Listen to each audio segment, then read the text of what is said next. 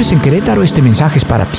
Código Crow es el periódico que te dará las noticias que necesitas para estar actualizado y poder opinar, criticar y decidir acerca de política, economía, contexto social y por supuesto cultura. Y la forma en su conjunto es la consumación del más perfecto equilibrio. ¿Y sabes qué es lo mejor? Es gratuito.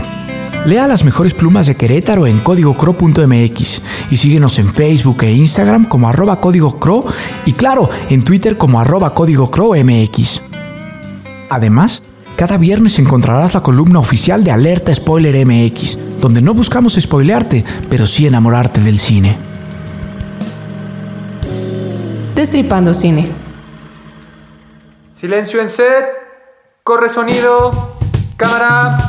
Si te gusta ver, hacer, criticar y hablar de cine, te invitamos a que te quedes en Alerta Spoiler. Vamos a destripar lo mejor de la cartelera del streaming disponible en México. Cada 15 días, los spoilers Patricio, Gladys, Andrea y Juanjo te damos la bienvenida. Alerta, spoiler, a continuación. Hola a todos, me da muchísimo gusto, en verdad muchísimo gusto saludarlos. Yo soy Juanjo. Arrancamos con el primer episodio de Alerta Spoiler MX. Estamos de manteles largos porque empezamos este proyecto. Además lo empezamos con cine de terror. Primero, ¿cómo estás Gladys? Hola Juanjo, muy bien, ¿tú? Bien, gracias. ¿Cómo va todo? ¿Cómo va la pandemia? Exquisita. Mucho cine. Mucho cine, de eso se trata, en eso nos ha beneficiado. Andrea, ¿cómo estás? Ay, estoy súper emocionada porque es nuestro primer episodio y es de terror y a mí me encanta el terror, entonces estoy súper emocionada. Yo espero que esa misma emoción siga con los distintos episodios, que no es terror. y espero que ya no sean terror, por favor. ¿Alguna vez? Soñé pesadilla. ¿Alguna vez? Sí, el próximo octubre ya lo iremos viendo. Pato, ¿cómo estás? Muy bien, muchas gracias. Muy contento de estar por aquí, aunque no suene tan alevoso como ustedes, pero me encanta estar con, aquí presente. Sabemos que toda esa es energía contenida que está ahí guardada y estás listo para hablar de cine. ¿Les parece si escuchamos el primero de los trailers que corresponde a Hereditary de Ari Aster? Vamos a escucharlo. Come on, Peter. El legado del diablo, la magnífica ópera prima del director de género de terror Ari Aster, nos lleva a cuestionarnos por primera vez en la historia del cine si los demonios son verdaderamente el ente maligno de una película de posesión. Annie, encarnada por la grandiosa actriz Toni Collette, es la madre de Peter, un joven común y corriente quien por destino lleva escrita una maldición. Mientras que Charlie, la segunda hija de Annie, una niña extraña, quien a primera instancia pareciera ser la protagonista de esta historia, termina por desenmascarar la oscura relación entre religión y los lazos consanguíneos de la historia de su familia.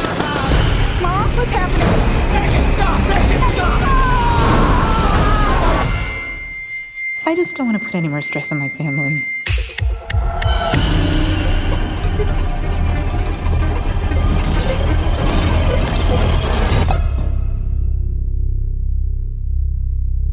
Muy bien, ahí estuvo el, el trailer auditivo, como bien debe llamarse. Ari Aster, ópera prima, terror. Yo tengo una duda ahí. ¿Qué se tiene que hacer para que te den 40 millones de dólares para hacer tu primer película? ¿Quién quiere lanzarse con eso? Pues, si quieres voy yo. Yo creo Venga. que el guion era... Es una cosa genial, ¿no? A mí lo que más me gusta de esta película es el cómo él trata, el, ahí les va el primer spoiler, el, al demonio, ¿no? Al final, a todo al final de la película, vemos por primera vez en la historia del cine de terror un demonio que no sabe qué onda. Le tienes que decir al demonio, oye, eres un demonio y te trajimos y el ser humano es quien acaba siendo realmente el verdadero eh, eh, enemigo aquí, ¿no? Porque el, demonio parece no tener ni idea de que lo han traído. Yo creo que eso, sumado como a la gran, eh, al gran cast que traía, seguramente entre ellos está Tony Collette, eh, es una de las, fue uno de los factores decisivos para que le dieran esa cantidad de dinero en una ópera prima.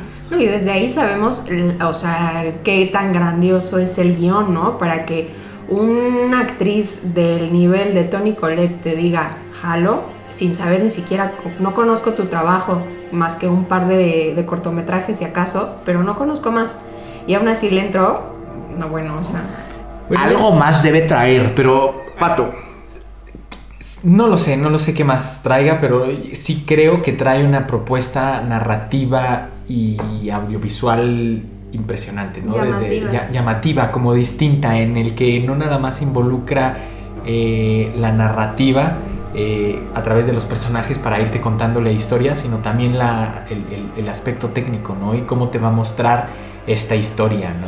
que yo te voy- Perdón. Bueno, bueno, no, vas, vas. Tiene ese elemento ahí también que, que no veíamos desde Psycho, en donde en los primeros minutos de la película matas al protagonista. Hijo, me robaste la línea y está bien, no, está muy bien, pero te voy a decir, me voy a ir tantito atrás, al inicio de la película, desde que me mete en esa como casa de, ¿le podemos llamar casa de muñecas? Sí. Eh, pues, es una casa de muñecas, ¿no? Sí, literal. Ok, desde que me Miniatura. mete en esa casa dije, ya valió gorro. O sea, este director puede hacer conmigo lo que quiera a partir de este momento, porque yo ya me metí a su juego.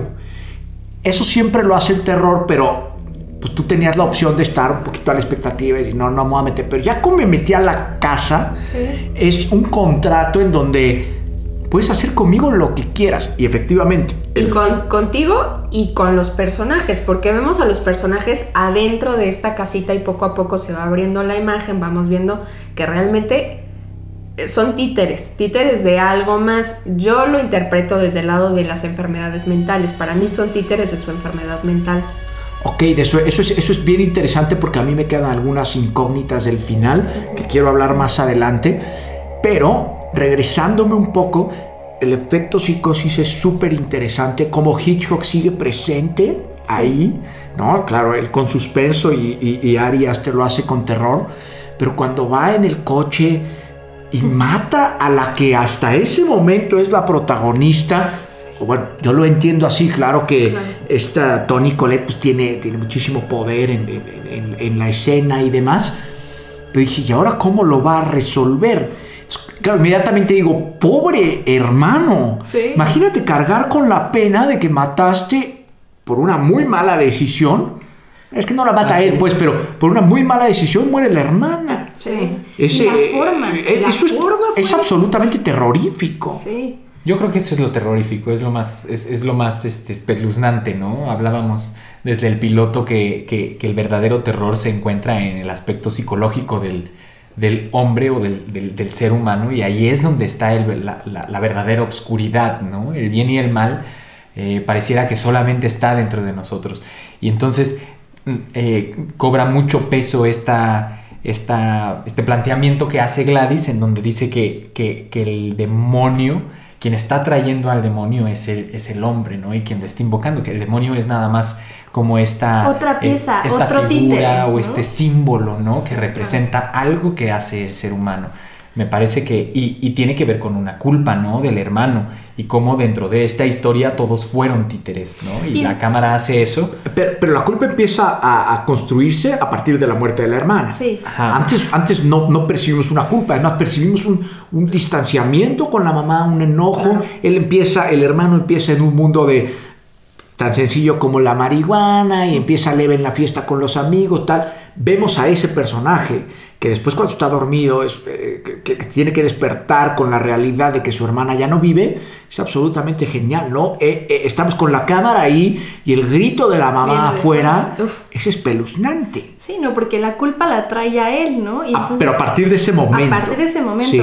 Y bueno, que bueno, pero además. sí, sí había de- desde antes hasta ese punto en la película eh, señales de ciertas otras padecimientos que tenían los familiares, Sí, que eran ¿no? hereditarios totalmente. Pero, pero, eso, pero, yo pienso que no, en el caso de él, del hermano, no era más que un distanciamiento de juventud, propio de la juventud, en donde el hermano, bueno, más bien el hijo, pues no se lleva chido con la mamá, Es o sea, que- no, no la lleva bien, trae sus diferencias, y que después revela y le dice, yo no quería llevarla a la fiesta.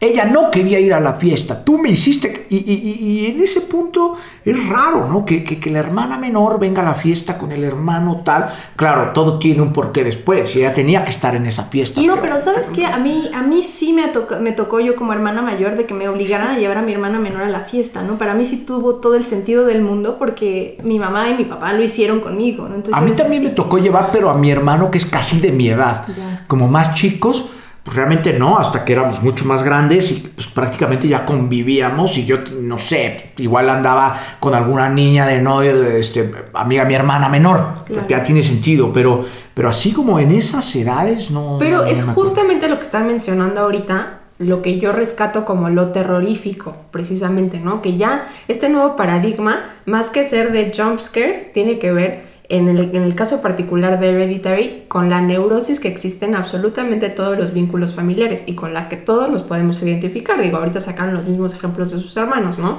Y es por eso que, por ejemplo, esta escena que mencionas de la cena es tan poderosa porque es catártica. Es catártica para los personajes y es catártica para nosotros.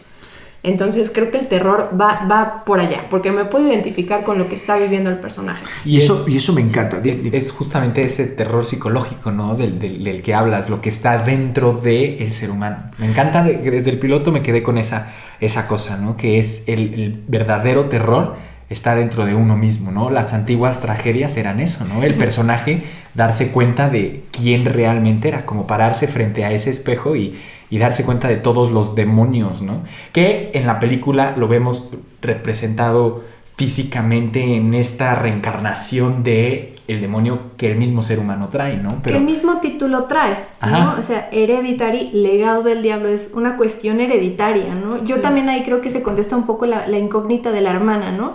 Todo lo el que la hermana fuera fue orquestado por algo más grande y a lo Claro. largo de toda la película vemos a este esta secta que está moviendo a los personajes para que se consiga ese objetivo, ¿no? Ahora, cuando parece, eh, primero me regreso esto del terror psicológico y el terror físico al que estábamos acostumbrados, me gusta el, el terror psicológico porque pues, nos invita a analizar a los personajes un poquito más allá. Antes era a ver quién es el malo que lo maten y se acabó. Sí, ¿no? sí. Sí, por eso pues, quizá no veía terror, pero ahora que ya te pones a pensar en qué hay atrás de todo esto, por qué está llegando, si hay una orquesta sí, que manda a la hermana a la fiesta, ¿ok?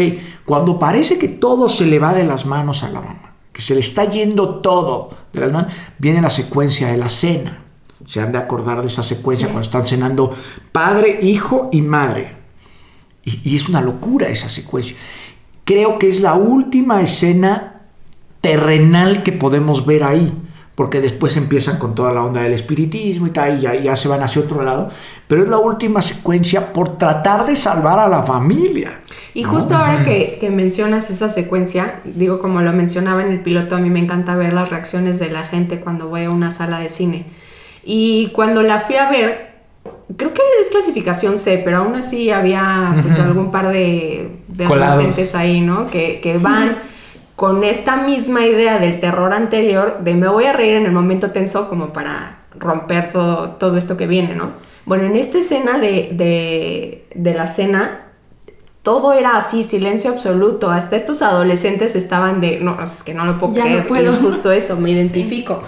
Justo, justo esto que mencionas, Andrea, respecto a, esta escena de la cena, lo que mencionan todos, de hecho, y lo de que es muy terrenal, tiene todo que ver, porque es ahí donde vemos como lo que está pasando, como es donde explota lo que todos están sintiendo, porque imagínense tener una persona ahí y de repente ya no está. ¿no? Y, y, de- lo- como lo enfrenta la mamá, que no es nada sano, que hace una maqueta de, las, del- de cuando muere la hija, y el hijo la ve y de repente están todos ahí, todos, todos sintiéndolo, pero nadie hablándolo. Creo que eso pasa en todas las familias, ¿no? Sí. Eso es justamente lo terrorífico que en todas las familias de repente hay algo, digo, no es, no es un asesinato como en este, en este punto, pero en todas las familias llega un punto en el que no hablamos las cosas y estallan y no nos llevan a ningún lado positivo, ¿no? Y es que las relaciones familiares al final del día uno no las elige. Digo, yo amo a mi familia con todo, con todo mi corazón, no me malinterpreten, ¿no? Pero son relaciones neuróticas y llenas de psicosis. Estoy de acuerdo. Y, y André parece psicólogo, es realmente. Sí. ¿no? Pero, pero, a ver, yo, yo- yo- yo- ¿qué opinan de las maquetas? A mí me parece una genialidad. Es brillante, ¿no? Pero entonces, ¿en qué momento, yo tengo una duda, ¿en qué momento nos salimos de la maqueta? Porque la mamá las está creando, Sí. Pero nos metió a una maqueta. ¿Y en qué momento nos salimos? Yo creo que no nos salimos, nos quedamos dentro. Entonces, esa creación de maqueta es maqueta sobre maqueta. Sí, Sí, va- claro. de hecho yo creo que vas entrando aún más profundamente a la maqueta. O sea, cuando todo empieza a salir de control, es cuando te das cuenta de que tú también eres ahí un chivo expiatorio que desde el principio te dijeron y te advirtieron y tú te quedaste ahí sentado a ver cómo torturaban a todas Sí, estas porque personas. no teníamos de otra, habíamos firmado el contrato de meternos a la maqueta. Estoy. Técnicamente e- esta película utiliza un formato de 2.35 que es un, una un forma de panorámica, ¿no? Que desde que se, se empezaron a, a explotar esta posibilidad de hacer las pantallas cada vez más grandes es el formato, pues, Es, incluso es- es- es como más largo. actualmente el más, el más largo, ¿no? El que te permite ver como más de esta de esta escenografía de que, que te está mostrando el realizador, ¿no? Entonces creo que súper atinada su decisión de mostrarte al- a, lo largo y ancho de todo el encuadre posible que te puedo dar con este tipo de, de aspecto. eh, te voy a meter en esta historia, ¿no? De esta manera y justo no te dejo salir de de este, de este juego de muñecos, ¿no? Al que te, al que te estoy metiendo, ¿no? Y del que te estoy proponiendo este, este discurso. A mí se me hace maravilloso esto de, de los, de los títeres, de, los, de la casa de muñecos, por todo lo que ya dijimos, pero algo que utiliza mucho Ari Aster y que me parece brillante porque no había sido tan explorado es el uso de la luz. Sí. ¿no? Él, su espíritu, el demonio está, lo ves como una luz, que generalmente está vinculado como a un ángel, a algo positivo, ¿no? Y este elemento de la luz como elemento de terror lo lleva como a su máximo esplendor en su próxima película que fue Midsommar, ¿no? Que ya es una película de terror donde siempre es de día. Y creo que eso es algo que, que él está exponiendo y eso también lo hace muy eh, fácil de identificar porque está viendo de dónde sacar nuevos elementos para crear historias de terror que antes eran completamente lo opuesto. Y él dice, no, todo puede ser terrorífico nada más, depende de cómo lo pongas, ¿no? Ahí está una siguiente recomendación ya de, de Gladys, la dejó ahí. ¿Dónde, dónde está? Está también disponible en Prime. Ahí digo, está. En Amazon, para quien la quiera ver, ahí podemos seguirle la carrera a ese director que es muy interesante. Para ir cerrando este, esta, esta parte de Hereditary, me gustaría preguntarles, ¿qué opinan acerca del final? Yo les voy a decir la verdad, a mí no me gustó tanto y no me quedaron tan Mira. claras las cosas, pero me gustaría escucharles a ustedes. Mira, de- a- justamente eh, respondiendo a esa pregunta, creo que esta toma del final en donde ves como esta casa del árbol encuadrada en medio y todo alrededor es como obscuridad y lo ves como en este encuadre como si fuera una pared, es justamente estar viéndolo como si tú estuvieras todavía viendo esa casita de muñecas que desde el principio yo narrativamente a través de este encuadre que entra a la casa te meto a la, a, a la historia, ¿no? Entonces fue como este mosaico. ¿Sabes a qué me recuerda? A esta película, eh, la de Retablo, ¿dónde están? Sí, están en Perú, Es es en ellos. Perú. Están en Perú, donde es un... No voy a... No voy a- también ahí, ahí va otra recomendación, ¿no? Sí, ya retablo, disponible en Netflix, peruana, una genialidad de película que no vamos a spoilear. No, ahorita no. Toda la película pareciera que es un retablo, ¿no? Es lo mismo aquí, ¿no? No, pero no me está resolviendo el final. No, no, bueno, no el final, pero sí te, sí te res- res- eh, respondo esta pregunta en donde es, bueno, nos saca del, del- del- de este juego al que nos invitó desde un principio y es, no te saca, te lo deja ahí. Está, Es todo que- eso pasa Yo todavía. Es que yo tengo una duda, yo no, ¿No? creo porque, porque si me metiste una casa de muñecas Y luego es- y después me metiste una casa del árbol, ¿en qué momento me sacaste? Sí, o no. sea, no me quedó claro. Lo único que yo puedo interpretar del final, ya ustedes me dirán si tengo o no razón, es que él es el rey de los demonios. O sea, él es el más malo de todos. Bueno, no sé No si sé. más malo. Ah, Bueno, es que para mí demonio es malo, pues, Ah, pero, pero, el, eh, pero, pero el rey de todos. Sí. No le encuentro otra explicación ese final. Es lo único por el que no le daría todas las estrellas a esta película. Fíjate que es a mí lo, me lo parece único por lo que no se la Un daría. nacimiento. Así como el nacimiento de Jesús. Pero, o sea, estás. pero el nacimiento de una maldad. Sí, claro, de una maldad. Ah, ok. Pero con luz, o sea, porque está iluminado Sí. con luz ámbar, muy bonito. Yo sí lo veo y estás, tienes el cuadro así. Pero es un recuadro, lo tienes justamente. piramidal, piramidal y están todos los seguidores ahí como los Reyes Magos cuando, na- cuando nació, ¿no? Entonces, en ese momento de nacimiento nos llevan a ese espacio. Él se levanta y llega a ese espacio y ahí es donde le revelan la realidad y es donde revelan que el verdadero eh, terror es el ser humano, no el demonio. En eso estoy absolutamente de acuerdo. No me fijé yo en qué horario él iba a la casa del árbol al final. Sería importante, sería un dato importante, porque imagínate que fueran las 3 de la tarde, hora en que murió Cristo, imagínate Sí, eso, sí, ¿eh? pues. Estaría, estaría interesante, No, ¿no? pero sucede, Creo sí que es sucede de noche. noche. Sucede de noche. Esa secuencia es de noche. Ah, entonces no va Sí. por ahí. Entonces la no me acuerdo, entonces no va por ahí. Pero hubiera No sido una importa. buena idea. Bueno, pero Es- hay. es, es una, es una buena idea que no funciona, que no porque no. Porque, Bueno, cuando murió- cuando murió Jesús A no ser no que fueran usos. 3 de la mañana. Eso porque es como Sí. era Ahí diabólica, ¿no? En ese A momento pero nos tuvo que haber puesto un reloj. no había usos horarios antes también, ¿no? Entonces. Bueno, hay que pero se sabe, se sabe que, que son las 3 de la mañana, ¿no? Ahora, Entonces- Bueno, ahora, ahora usamos relojes digitales. Antes eran de arena y de sol. O sea, era Pero no es el tiempo del reloj de arena, es, es contemporánea la película. Ahora, eh, para cerrar esta película, Hereditary, me gustaría que le pusiéramos cada uno de nosotros sobre cinco estrellas. ¿Cuántas le das, Gladys? Yo sí le doy 5 estrellas. Cinco estrellas. 5 de 5, sin Cinco, dudarlo. Andrea, sí, son las fanáticas del terror. A ver, Pato. Es que me quiero entregar fácilmente, pero le daría 4 puntos. Le daré 4.5. 4.5 estrellas. Muy bien, yo le doy 4 estrellas de 5 porque no, eh, el final, al final, además de que los quiero mucho, pues no me quedó claro. Y, creo que a nadie nos quedó claro. Interprétalo desde la enfermedad mental. Sí, se puede, si, si lo interpreto de la enfermedad mental, entonces me puedo estar alejando del terror. Y, y- o ¿O no? al menos de la historia que me propusieron todo el tiempo. No sé.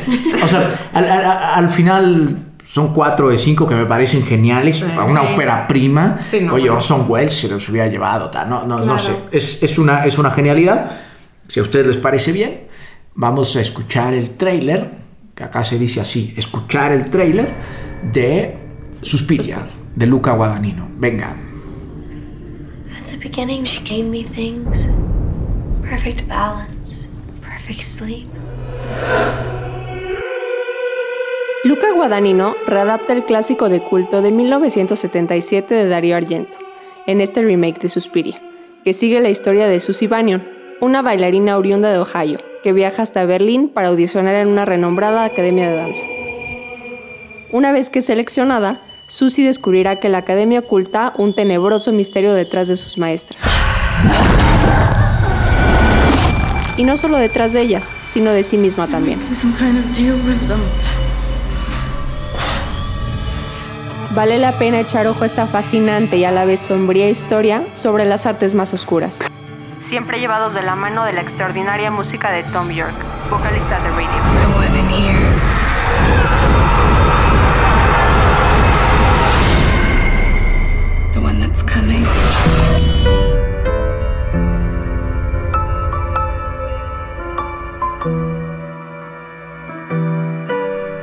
Muy bien, estamos, estamos de vuelta, ya escuchamos el tráiler de Suspiria y me gustaría que Gladys nos platiques quién es Luca Guadagnino, qué onda con él.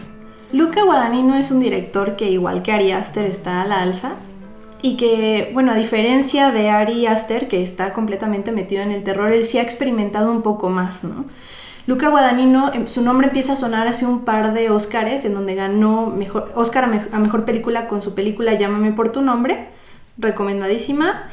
Este director realmente ahorita está, es muy popular, incluso tiene una serie ahorita en, en HBO, eh, se llama eh, We Are Who We Are. Y bueno, y le entregaron la, el remake de Suspiria, ¿no? Ya trae nombre. Yo, yo porque- creo que eso, yo creo que eso ya es importante. ¿no? Que, Exactamente. que te entreguen eso. De, de HBO todavía no vamos a, a- a trabajar con HBO, pero En cualquier momento va a entrar. Que lo sepan que en cualquier momento ese streaming va a entrar también. Muy bien, teniendo eso de eso claro de Luca Guadagnino, es un tipo importante, ha levantado Oscar y demás.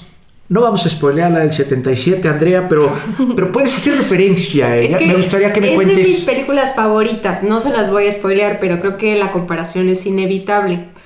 Yo no soy detractora de los remakes, para mí es una oportunidad de darle personalidad diferente a una película que en este caso ya es considerada de culto.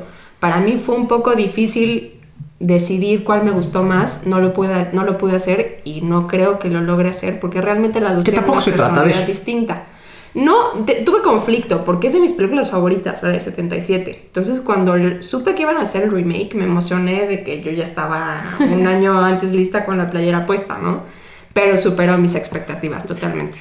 Ok, yo creo que eres no sé, de las pocas personas que estaba con la playera puesta porque esta película, a ver, la del 77 salió en el año de Star Wars. Sí.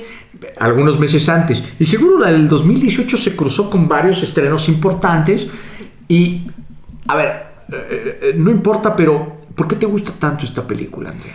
La propuesta audiovisual se me hizo impresionante. O sea, digo, yo, yo en esa época evidentemente no estaba viva, no viví la experiencia que vivieron, la viví de un modo diferente, pero para mí fue un llevar nuestros sentidos al límite, totalmente. No sé qué opinas tú, Pato. Creo, creo, que va por ahí, o sea, definitivamente tiene que ver con la corriente de ese momento en el que se desarrolla, desarrolla el cine, ¿no? De entrada la grabaron con con cámaras que se inventaron desde los 20, ¿no? Y bueno, ya había avanzado la tecnología de las Beecher cámara para ese momento, pero sí es, sí es utilizar como el formato de cine y como dice Andrea, exponenciar todas las posibilidades, ¿no? De entrada la corrección súper saturada de los colores en Technicolor, apenas estaba desarrollando como, como esa tecnología, entonces también me parece aplaudible eso, ¿no? Como, como en ese momento Star Wars, ¿no? En su momento específico también técnicamente no podemos juzgar a dos películas que tienen tanta distancia en el tiempo. Del 77 al 2018 hay un abismo de avances tecnológicos. Sí, pero, pero fíjate, las dos se grabaron con formato de cine, o sea, fue con film. Ahora, ah, bueno, hay muchas producciones. Eh, Hereditary fue una de ellas. Se grabó en, en digital, ¿no? Este, entonces, a, lo que voy es que las dos se grabaron con cinta de cine, ¿no? Estamos hablando del mismo, del mismo formato, ¿no? no realmente no cambia tanto. Sí hay muchos avances en el stock de cine, pero sigue siendo, sigue siendo cine, ¿no? Y mira, eso está interesante porque también sí, si nos ponemos a, a pensar del lado de la, de la narrativa, las dos igual parten de una misma premisa. Al final igual y derivan en cosas diferentes, pero la premisa, digamos que germinan de una misma semilla, ¿no? Que en este caso pues, es el tema de las brujas. Y, de hecho es, guion de Darío Argento, es, lo que tengo entendido. Eh, es, no, es guion, no es guion original, sí está inspirado en una trilogía de las tres madres brujas.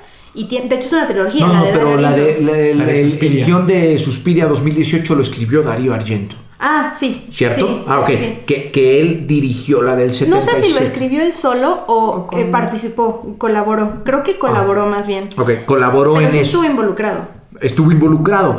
E, esa es, por eso todavía me parece más importante que lo haya dado a Luca Guadagnino. Es decir, que haya cedido, pues, que es liberar el ego. Ustedes que se mueven en la onda del cine saben que el ego es enorme. Entonces, liberarlo me parece importante. No, incluso leí por ahí que le dijo, es tu película, haz lo que quieras con ella, ¿no? O sea, imagínate, y estás hablando de que es tu película de culto. Sí, ya, Yo ya. No lo hubiera tan fácil, creo que no le gustó. sí, por ahí alguien me había dicho que... Eh, Pero sí, es otra cosa, es una obra distinta y con la misma premisa, como bien dices.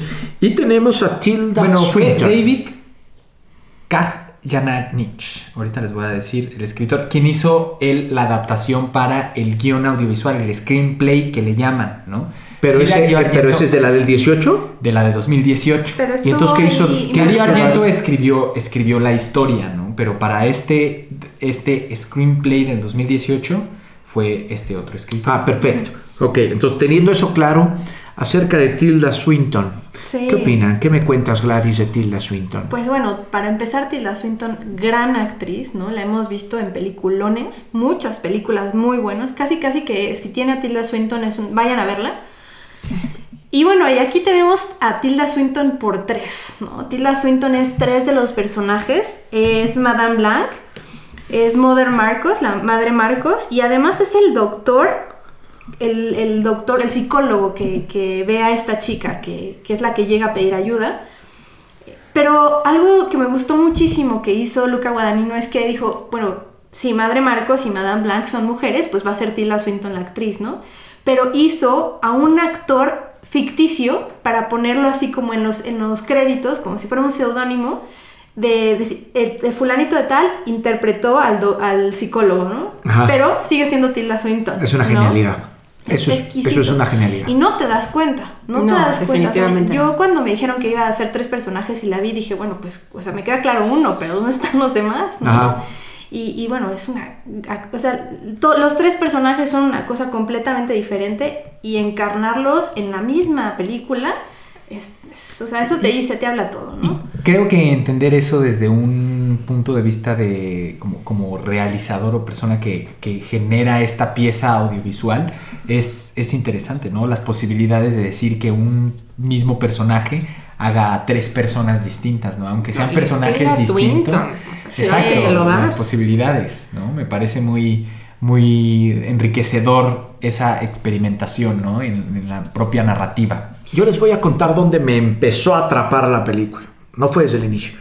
Cuando ella empieza con las secuencias, esta, la, la- la protagonista pues empieza las secuencias de baile que van sacrificando a otras personas, ahí me atrapó, dije, está súper bien realizado eso. Porque a cada movimiento de baile perfectamente desarrollado, no soy bailarín, no sé si estaba bien hecho o no, pero me pareció que sí, Están exquisitas. correspondía u- u- u- un paso más hacia la muerte de alguien más.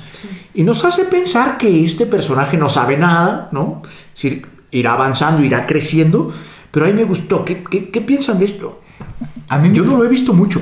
A mí me parece muy simbólico, ¿no? Esta idea de, de que el también medio terrorífico, ¿no? Que justamente ese es, me parece, el propósito de la secuencia, pero, pero muy poético a la vez en donde se, el, el baile provoca eh, esta otra muerte, ¿no? Pero el, el baile es movimiento y es, y, es, y es vida y es energía y es como impulso, pero por el otro lado estás...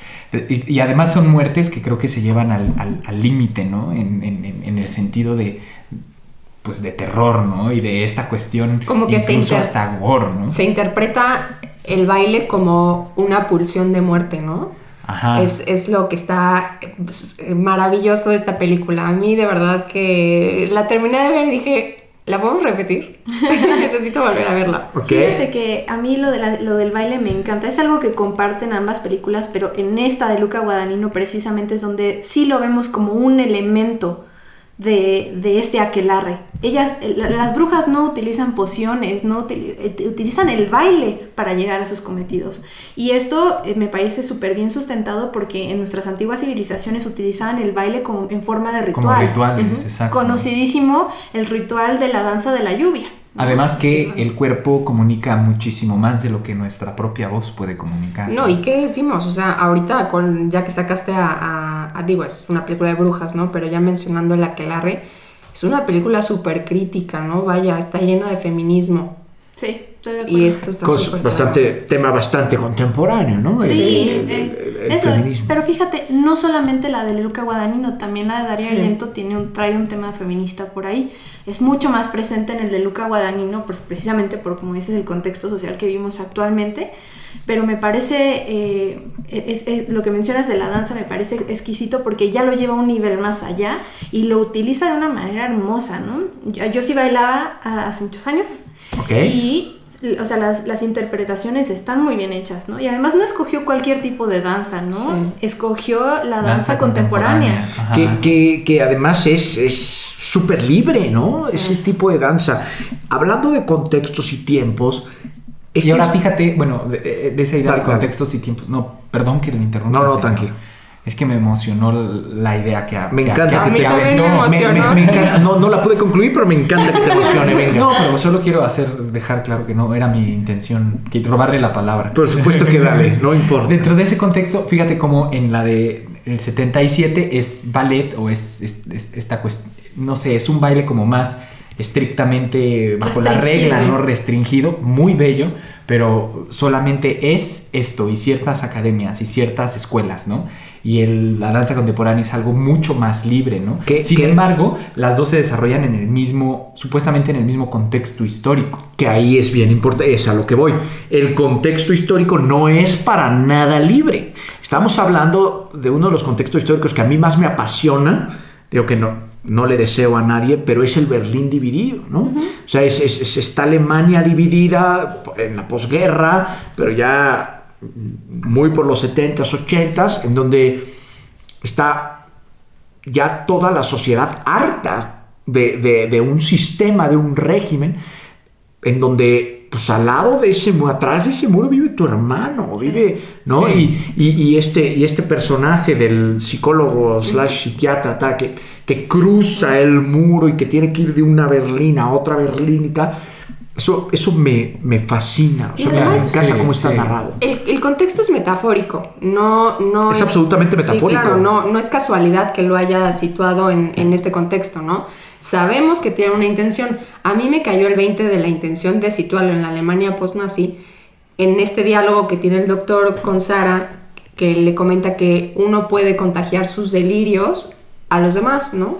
Hablando del tema de la brujería. Claro. Y pone como ejemplo la Alemania nazi, ¿no? Como un delirio fue contagiado a toda una nación y bueno, ya conocemos los... Las consecuencias, consecuencias. Bueno, pero mm, esos, ese tipo de delirios no es tan lejos de la actualidad tampoco, ¿no? Creo que... No, Claro, en no, algunos supuesto. aspectos hasta podrían estar menos peor que, que actualmente. O sea, sí, Sí. pero, pero, pero tienes que medir todo en su tiempo, ¿no? Claro. Era un momento histórico en donde Se puede había decir- opresión Sí. y la danza contemporánea suelta esa libertad, que al final no es. Sí. Y que lo vemos todo el tiempo. El muro está afuera de la academia, ¿no? Te están diciendo, estamos en este lugar en donde vamos a tener divisiones, ¿no? Y otra división aparte, cuando vemos cruzar al doctor Klemperer, que es el que decíamos, vemos cruzar este espacio, ¿no? Y cómo está todo resguardado por guardias, etcétera, etcétera, ¿no? Yo les tengo una pregunta. ¿Les dio tanto miedo como Hereditary? A mí no. No, A mí tampoco, ah, qué bien, entonces estamos en lo mismo. Sí, a mí, es a mí que la a- otra da pavor, ¿no? Da, da, da como un tipo No, de terror. Es que, es que, es que la otra sí qui- quiere salir huyendo, pero no puedes porque te metieron en una casita muy el, el tema Y es que este es un horror más corporal. ¿no? Eh, Sí más vemos- físico. Sí, vemos la destrucción sí. del cuerpo totalmente y bueno, es algo totalmente incómodo de ver, sin caer en el gore. Pero es, es muy incómodo de ver. A mí no me molesta la, la, la escena final en donde caen como en esta cuestión de esto ya es demasiado, pero lo gozas, ¿no? Está No, hermosa, claro, me parece sí. preciosa. O sea, pareciera que es, es- no es- hasta está roja la imagen de, de, de todo lo visual que estás viendo, de toda la información que estás recibiendo, pero está hermoso, ¿no? Eh, me parece no, que- pues es que además musicalizado con la con Tom York de Sí, fondo. que o bueno, sea, esta canción en particular de, de- divina. De hecho, ahí por ahí la tuvimos en el, el- en el, en el piloto, sale esta canción hermosa. Y hablando justo de esta escena final que dices, ¿no le recordó a la pintura del Jardín de las Delicias del Bosco? Sí, claro. Sí, totalmente. Totalmente.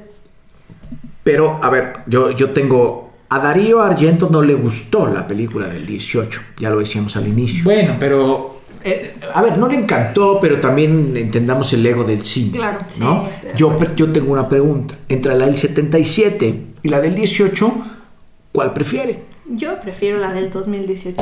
Gladys 2018. No, Andrea. no puedo decidir, es un pecado. Andrés, sabía que Andrés iba a abstener. Sabía que sí iba a No, yo, abstener. yo, yo sí creo que, que ahora, ¿no?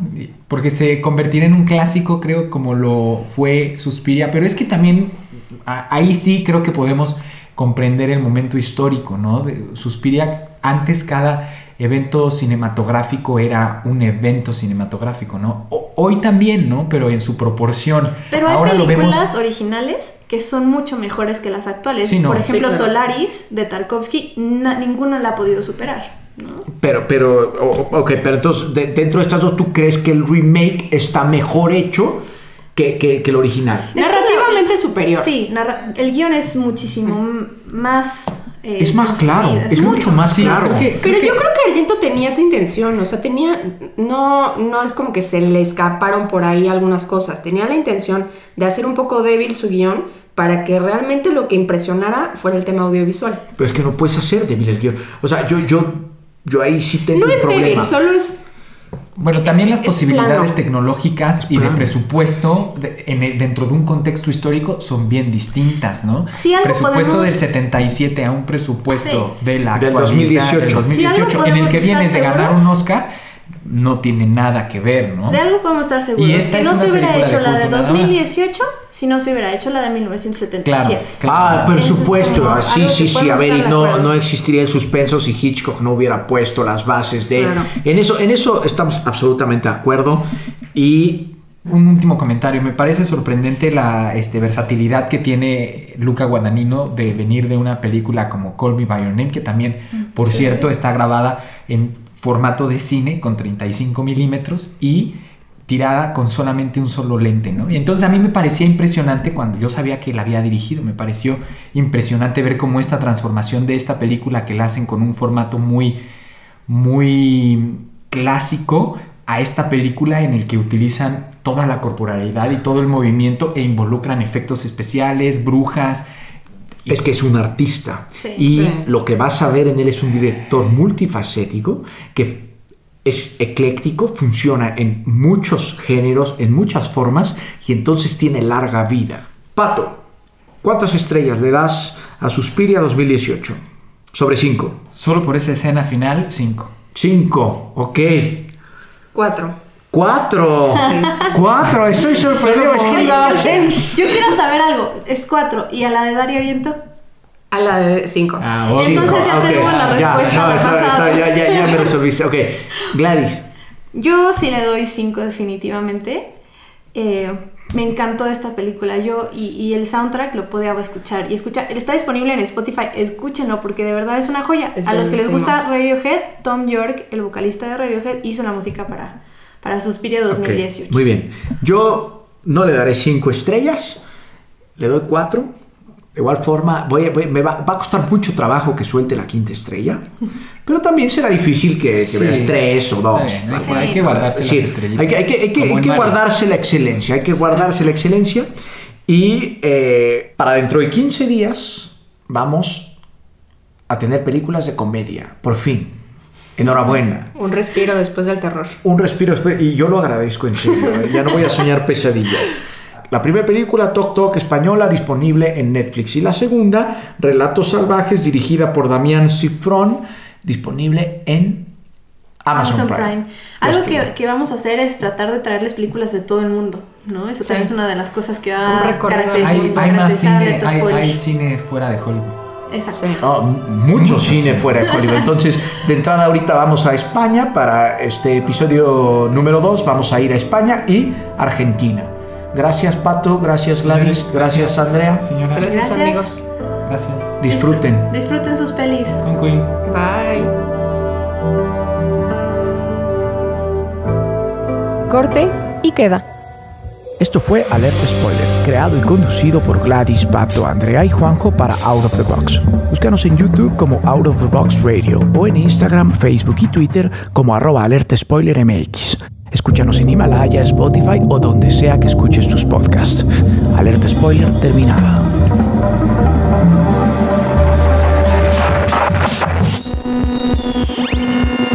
En Alerta Spoiler MX también amamos la música. Out of the Box es el canal de radio en YouTube dedicado a la creación de sesiones en vivo para músicos emergentes, con propuestas exquisitas y rebeldes. Si a ti también te gusta encontrarte con nuevas propuestas musicales de todos lados, sigue el canal de Out of the Box en YouTube y Facebook. Entérate de las nuevas sesiones a través de Instagram y Twitter en arroba Out of the Box Crow.